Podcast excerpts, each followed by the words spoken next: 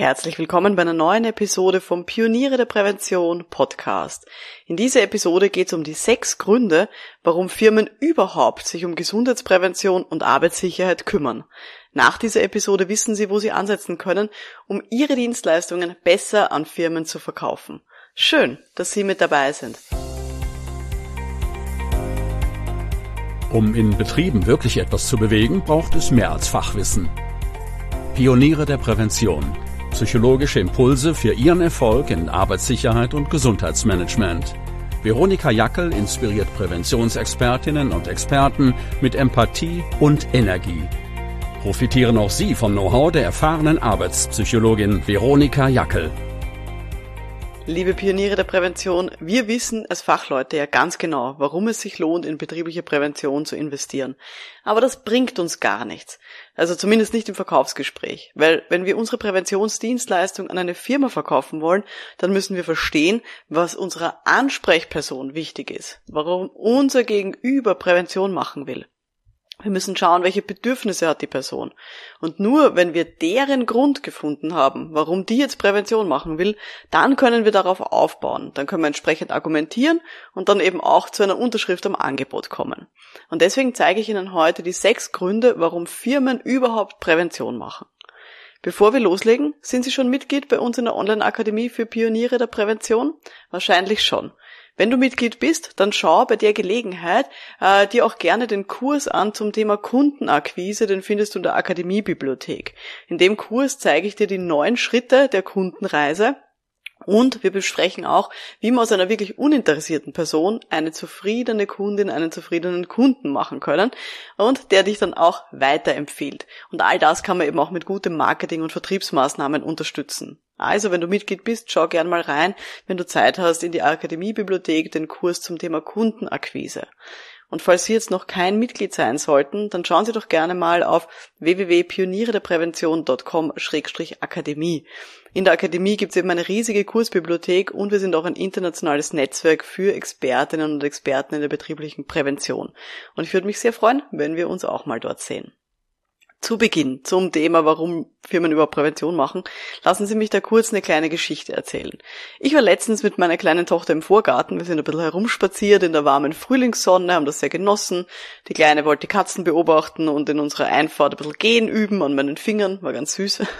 Und jedenfalls sind wir da eben spaziert am Nachmittag und dann kommt am Gartenzaun entlang ein Mann zu Fuß in einer Rettungsuniform daher und sagt so, hallo, die Rettung ist da. Und ich habe wieder stutzig geworden und habe dann relativ schnell gemerkt, dass das ein Spendensammler ist. Er hat dann ähm, weiter gesagt sowas wie, ah, keine Sorge, es ist nichts passiert, Gott sei Dank, aber es könnte ja jederzeit was passieren. Und dann hat er mir ungefragt Fotos gezeigt äh, von Rettungsautos auf seinem Tablet und hat erzählt, ähm, dass eben diese Rettungsorganisation, für die er tätig ist, zwei neue Fahrzeuge in nächster Zeit kaufen will und dass sie schon so lang in Wien tätig sind und ob mir Gesundheit wichtig ist, weil dann möge ich doch meinen Beitrag für die Nachbarschaft leisten und die Firma eben beim Ankauf unterstützen, also diese Organisation. Und bei mir lösen solche Spendensammler ja immer bisschen gemischte Gefühle aus. Also einerseits sind meistens die Themen super wichtig, wie, keine Ahnung, zum Beispiel eben, dass schnell die Rettung eben da ist, ähm, wenn man sie braucht. Andererseits habe ich halt auch so ein bisschen einen Selbstständigkeitsfreiheitsdrang, egal wie Sie es jetzt nennen wollen. Ich will jedenfalls nichts aufgeschwatzt bekommen. In einer Situation, wo ich eigentlich nichts kaufen wollte, wo ich nichts zahlen wollte. Ich wollte eigentlich nur spazieren gehen in meinem Vorgarten und dann kommt jemand daher und will mir sozusagen hier was aufschwatzen. Ehrlich gesagt, ich habe damit ja auch schon Erfahrung. Ich habe mal als junge Erwachsene, da war ich vielleicht 19, vielleicht 20, habe ich mir eine Wahlpatenschaft aufschwatzen lassen. war dann war dann Wahlpatin ähm, für eine große Tierschutzorganisation und die habe ich dann echt jahrelang gehabt, weil ich das irgendwie nie geschafft habe zu kündigen. Es war dann schon fast ein Running Gag unter meinen Freundinnen und Freunden, dass ich die Wahlmama bin, obwohl ich das eigentlich nie wollte. Jedenfalls auch in der Situation im Vorgarten war es dann wieder so, ich wollte gar nicht in diese Situation gebracht werden und er war dann voll hartnäckig und er hat gesagt, ja und vor allem wenn ich so kleine Kinder sehe, dann denke ich an Gesundheit und warum wollen sie denn nicht spenden? Und hat mich da die ganze Zeit zugetextet. Und ich habe mir dann echt gedacht, In einer anderen Situation, wo ich mehr Zeit gehabt hätte zum Nachdenken und wo man mich jetzt nicht unter so Druck gesetzt hat, wie ich das empfunden habe, und wo man mir auch äh, hätte wirklich zuhören wollen, da hätte ich vielleicht sogar gespendet. Eben weil das Thema per se ist mir wichtig. Und wenn es jetzt eine einmalige Geschichte ist und ich mir sicher sein kann, dass es jetzt nicht so ein monatlicher Beitrag oder sowas ist, mein Gott, dann hätte ich wahrscheinlich ein bisschen was gegeben. Aber in der Situation war es mir echt unangenehm. Ich habe mir gedacht, ich will da jetzt gar nicht, also ich hätte jetzt auch nicht einfach umdrehen können und ins Haus reingehen können, gefühlt, eben weil meine kleine Tochter wollte eigentlich da spazieren. Ähm, in der Situation wollte ich das so nicht. Wollte nicht, dass mir sowas aufgeschwatzt wird. Gut, was hat diese Geschichte jetzt äh, mit unserem Thema zu tun, mit dem Thema Prävention verkaufen? Naja, Sie wollen ja im Erstgespräch, wenn Sie mit einer Firma ähm, im Kontakt sind, ja auch nicht wie so ein Spendenkeiler rüberkommen, oder? Sie wollen ja, dass Ihr Gegenüber wirklich Prävention machen will und sich auch nicht unter Druck gesetzt fühlt von Ihnen. Und deswegen ist so unglaublich wichtig, dass wir als Präventionsexpertinnen und Experten zuhören, und raushören, warum diese Firma oder eigentlich diese Person wirklich Prävention machen möchte, warum die jetzt an dieser Dienstleistung interessiert ist, warum wir da jetzt sitzen für dieses Erstgespräch. Vielleicht das noch als kurzer grundlegender Gedanke. Eine Firma kauft nichts. Menschen kaufen. Und deswegen ist es so wichtig, eben hier wirklich auch reinzuhören, warum es dem Gegenüber, diesem Menschen, dem sie da gegenüber sitzen, warum es dem oder der jetzt wirklich wichtig ist, ähm, Prävention zu machen. Weil es muss ja einen Grund haben, warum sie es geschafft haben zu einem Erstgespräch. Also diese Person wird irgendeinen Grund haben, warum ähm, er oder sie sie eingeladen hat oder zumindest ähm, das Okay gegeben hat für so ein Erstgespräch. Und da wollen wir hinkommen. Also, jetzt reden wir über die sechs Gründe, warum eben Firmen Prävention machen und was dahinter stecken kann äh, bei dem Gegenüber, mit dem sie da sprechen. Punkt Nummer eins, der offensichtliche Grund, es ist eine gesetzliche Verpflichtung. In ganz vielen Bereichen der betrieblichen Prävention gibt es einfach gesetzliche Vorgaben. Arbeitssicherheit, BAM, glaube ich, ist in Deutschland ja auch verpflichtend gesetzlich. Bei mir ist es diese Evaluierung psychischer Belastungen, wo es gesetzliche Vorgaben gibt. Gut. Diese gesetzliche Verpflichtung ist natürlich etwas, was man so ein bisschen immer mal wieder auch hört, aber in Wirklichkeit ist das nur relevant, ich sag mal, für so mittelgroße Organisationen. Weil wirklich kleine Organisationen, die kommen in Wirklichkeit eh nie allen gesetzlichen Verpflichtungen nach, wenn wir uns ehrlich sind. Und die suchen sich dann halt immer gerade die Themen aus, denen sie halt gerade nachkommen können und die für sie gerade relevant sind aber die werden sich nie alle um alle Dinge gleichzeitig kümmern. Und auf der anderen Seite wirklich große Organisationen, Konzerne, die haben ja oft eigene Abteilungen für Prävention und die sind ja auch angetrieben davon, dass sie besser sein wollen und die haben sehr häufig auch Audits, die über die gesetzlichen Grundlagen und gesetzlichen Verpflichtungen hinausgehen, wo sie Dinge erfüllen wollen.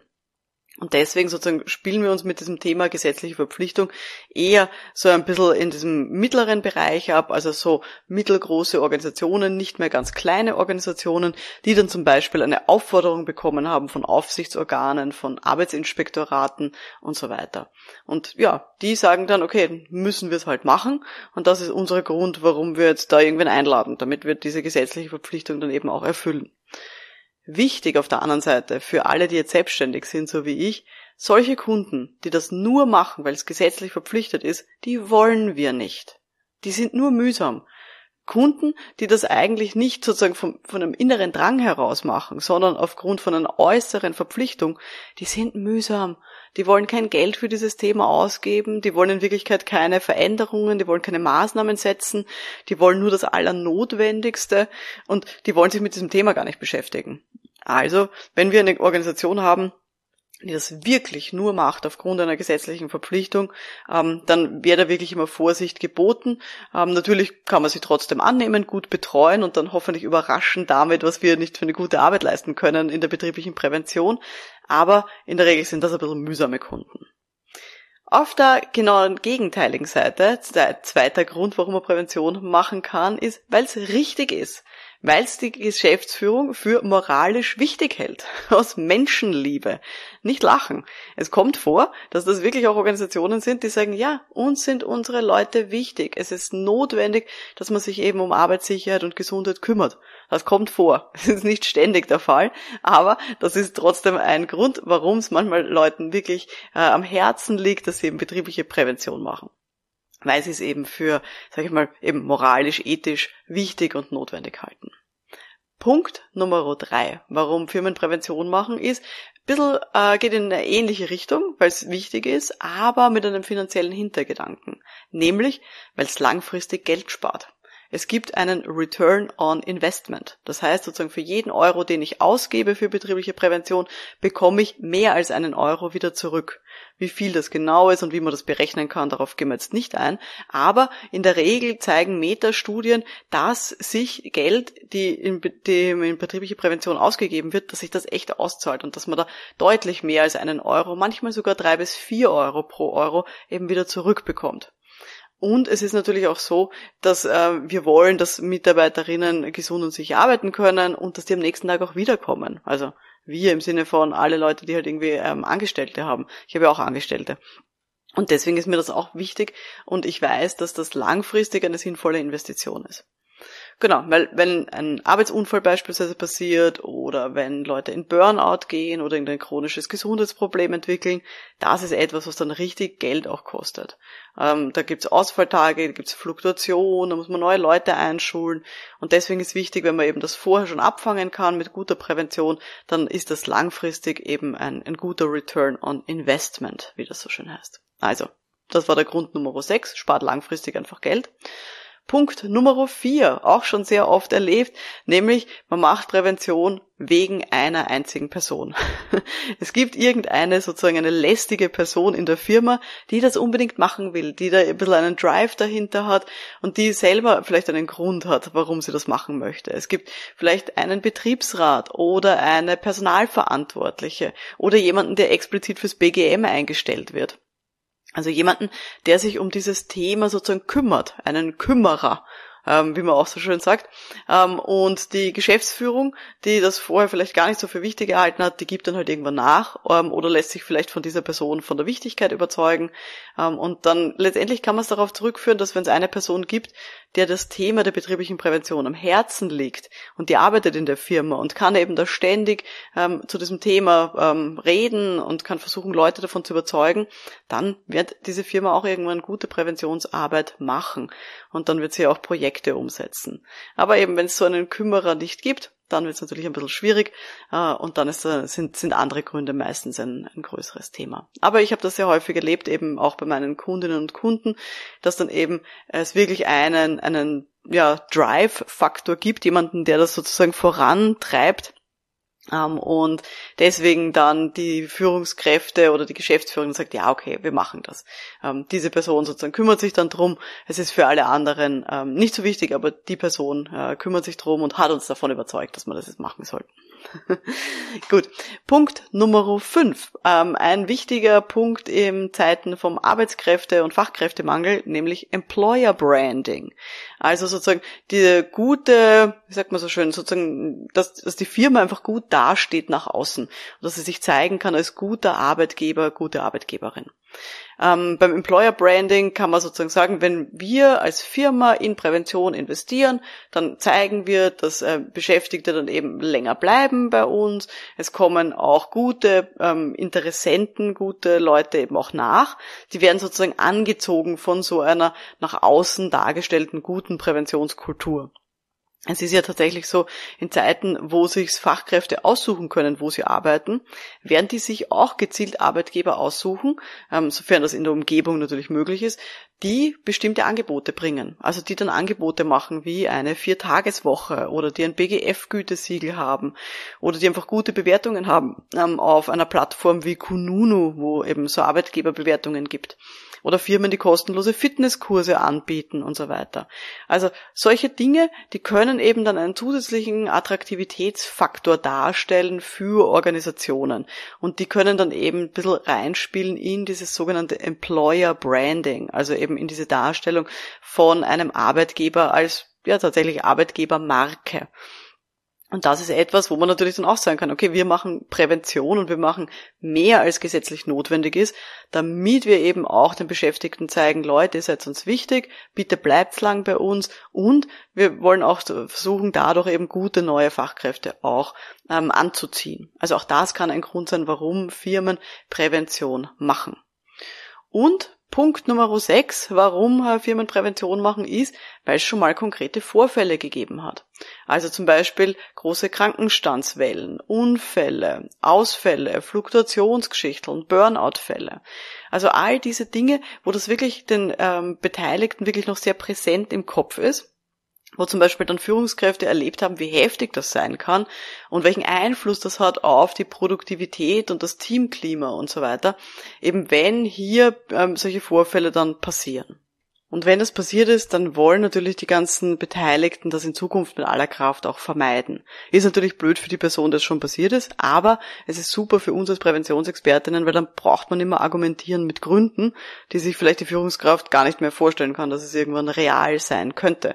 Ähm, also wenn die zum Beispiel schon mal erlebt haben, das habe ich jetzt letztens gehabt, dass bei einem Kunden in einer Abteilung innerhalb von zwei Monaten drei von, ich glaube es waren sieben Beschäftigten, ausgefallen sind wegen Burnout, dann wissen die, wie schwierig das ist und wie wichtig psychisch gute Arbeitsbedingungen sind dann brauche ich nicht mehr argumentieren, warum es eben hier gute Maßnahmen braucht und warum wir hier bestimmte Dinge dann tun, ähm, weil die eben erlebt haben, welchen Einschnitt das haben kann, wenn fast die Hälfte der Beschäftigten plötzlich mal in einem Bereich plups weg ist und das für viele Monate. Und es ist ein bisschen wie bei der Pandemie, wenn mir irgendwie 2019 gesagt hätte, ähm, meine Selbstständigkeit ist in Gefahr, weil der Staat uns verbietet, raus auf die Straße zu gehen, hätte ich sehr ungläubig geschaut, ähm, um das höflich auszudrücken. Und jetzt weiß ich einfach, wie schnell das gehen kann. Also wenn man das schon mal erlebt hat ähm, und das emotional schon mal durchgemacht hat, dann kann man ganz anders, da geht man ganz anders mit solchen Dingen um oder vielleicht auch mit dieser Bedrohung, dass sowas vielleicht wieder mal passieren kann. Also, das waren jetzt die sechs Gründe, warum Firmen Prävention machen, nämlich gesetzliche Verpflichtung, zweitens, weil es einfach richtig ist, moralisch wichtig ist, Nummer drei, ähm, weil es einen Return on Investment gibt, das heißt, man spart langfristig damit Geld. Nummer vier, es gibt eine Person, die sich da sozusagen reinhängt und die da lästig ist ähm, und ja, wegen dieser Person will dann die Firma dann eben Prävention machen oder lässt sich dann davon überzeugen. Punkt Nummer fünf, weil es zum Employer Branding dazugehört, weil man eben gute Beschäftigte halten möchte oder auch bekommen möchte. Oder Punkt Nummer sechs, weil es schon mal konkrete Vorfälle gegeben hat und das in Zukunft eben mit aller Kraft vermieden werden sollte. Vielleicht ein paar grundsätzliche Überlegungen dazu noch. In der Regel wird es eine Mischung sein aus diesen verschiedenen sechs Aspekten. Also selbst wenn jemand sagt, okay, wir hatten schon einen ganz einen harten, weiß nicht, vielleicht sogar tödlichen Arbeitsunfall, dann wird man wahrscheinlich, wird das wahrscheinlich ein großer Antreiber sein für gute Präventionsarbeit in der Zukunft. Aber ähm, es wird vielleicht dann zusätzlich noch eine Person geben, die sich darum kümmert und die sozusagen hier wirklich dahinter ist und das macht. Und gleichzeitig wird die Firma auch wissen, wo die gesetzlichen Verpflichtungen liegen. Also das kann eine Mischung sein. Aber es wird wahrscheinlich so ein bisschen ein, ein Hauptgrund geben, auf dem man gut aufbauen kann mit seiner Argumentation eben dann auch im Erstgespräch. Jetzt ist die große Frage, wie finde ich überhaupt raus, was für meine Ansprechpartnerin, mein Ansprechpartner wichtig ist? Und da eine große Sache, zuhören einfach mal den Mund halten. Schweigen im Erstgespräch ist super wichtig, gute Fragen stellen ähm, und dann hier wirklich auch drauf aufbauen und raushören, auch zwischen den Zeilen, was hier dann tatsächlich relevant ist. Und dazu gehört auch, dass man vielleicht auch mal so ein bisschen länger zuhört und nicht gleich die erste, das erste Argument dann auch nimmt. Also wenn ich jetzt ähm, bei einem Erstgespräch dann mich hinsetze und sage, ah, schön, dass Sie mich eingeladen haben, ich freue mich, dass Sie jetzt hier eine Arbeitspsychologin suchen, darf ich fragen, äh, warum Sie jetzt eine suchen, dann kann es sein, dass sozusagen dann schneller mal rausgeschossen wird, sowas wie, naja, weil das so wichtig ist und weil es ähm, für uns total äh, no notwendig ist, dass wir gute Arbeitsbedingungen schaffen, weil das brauchen doch alle zum Arbeiten Möglichkeiten. Ja, das kann sein, dass das sozusagen der vorgeschobene Grund ist, aber möglicherweise gibt es noch andere Aspekte, die man daraus hören kann, wenn man hier länger sich mit dieser Person unterhält. Weil manchmal sind die ersten Dinge, die da gesagt werden, eher die Dinge, von denen halt diese Person glaubt, also zum Beispiel die äh, Personalchefin oder die Geschäftsführerin. Ähm, das sind vielleicht manchmal die Dinge, von denen sie glaubt, dass das eben eine sozial erwünschte Antwort ist, wie wir das in der Psychologie so gerne sagen. Und das kann sein, sozusagen, dass da noch andere Gründe dahinter stecken, auf die man dann aber erst draufkommt, eben an einem längeren Gespräch, wenn man eben viele gute Fragen stellt und die auch gut zuhört. Genau. Und was ich dazu auch noch gern sagen möchte, ist, es gibt ja in der Regel mehrere Entscheidungstragende oder Leute, die eine Meinung machen zum Thema Prävention, also eben Personalabteilung, Geschäftsführung, vielleicht gibt es eine BGM-Abteilung, ähm, vielleicht gibt es eine Qualitätsmanagement-Abteilung, die hier auch dahinter ist, dass was passiert. Also es kann sein, dass auch diese verschiedenen Personen unterschiedliche Gründe haben, warum sie jetzt hier sich um das Thema der betrieblichen Prävention kümmern wollen oder warum sie jetzt hier ihre, ihre Dienstleistung kaufen wollen. Und da kann man natürlich auch dann unterschiedlich argumentieren und kann hier mit verschiedensten Personen auf unterschiedliche Art und Weisen dann äh, auch reden. Genau. Ähm, ja, zum Thema Kundengewinnung gibt es einige Inhalte auch in der Online-Akademie für Pioniere der Prävention, weil das halt eben für uns Selbstständige wirklich ein wichtiges Thema ist. Das heißt, wenn du schon Mitglied bist bei den Pionieren der Prävention, empfehle ich dir, starte mal mit dem Kurs, äh, der heißt Kundenakquise. Und dann schau dir auch gerne an das Interview, das ich geführt habe mit dem Niklas Magerl, der ist vom Baukonzern Strabag und der ähm, hat mit mir geredet ähm, mit, unter dem Titel So wird ihr BGM-Angebot sicher nicht gekauft. Und das war beim Online-Kongress Pioniere der Prävention 2022 eben das Interview mit dem Niklas Magerl. Ist auch sehr, sehr spannend zu diesem Thema. Gut, das war jetzt äh, die heutige Folge vom Podcast für Pioniere der Prävention. Ähm, Aufgabe der Woche für Sie. Denken Sie mal an Ihr letztes Verkaufsgespräch. Wo waren denn da die Gründe von Ihrem Gegenüber? Was waren hier die Gründe, hier in der Firma dann auch Präventionsarbeit zu leisten? Wenn Sie dieses Thema heute interessiert hat, interessieren Sie bestimmt auch noch andere Podcast-Episoden dazu und da empfehle ich gerne einmal die Episode Nummer 9 mit dem Titel Unklare Anfrage im Erstgespräch, was soll ich tun? Dann noch die Episode Nummer 71, das nehme ich mit zum Erstgespräch in einer Firma. Und Episode Nummer 75, so überzeugen Sie Geschäftsführungen von BGM. Also Episode 9, 71 und 75 würde ich hier noch empfehlen zum nochmal reinhören. Und wenn Ihnen diese Episode heute gefallen hat, freue ich mich natürlich auch sehr über Ihre Bewertung direkt in Ihrer Podcast-App, wenn Sie mir dabei ein paar Sternchen äh, geben und wenn Sie bereit sind, Ihre Überzeugungskraft noch zu steigern und sich zu dem Thema auch auszutauschen mit einem großen Netzwerk von Kolleginnen und Kollegen, dann schauen Sie gerne vorbei unter pionierederprävention.com-akademie. Weil wir wissen doch, um wirklich etwas bewegen in Arbeitssicherheit und Gesundheit, dazu braucht es einfach viel mehr als Fachwissen. Mein Name ist Veronika Jackel. Vielen Dank fürs Dabeisein und wir hören uns dann in der nächsten Folge. Bis dahin, alles Gute. Ciao.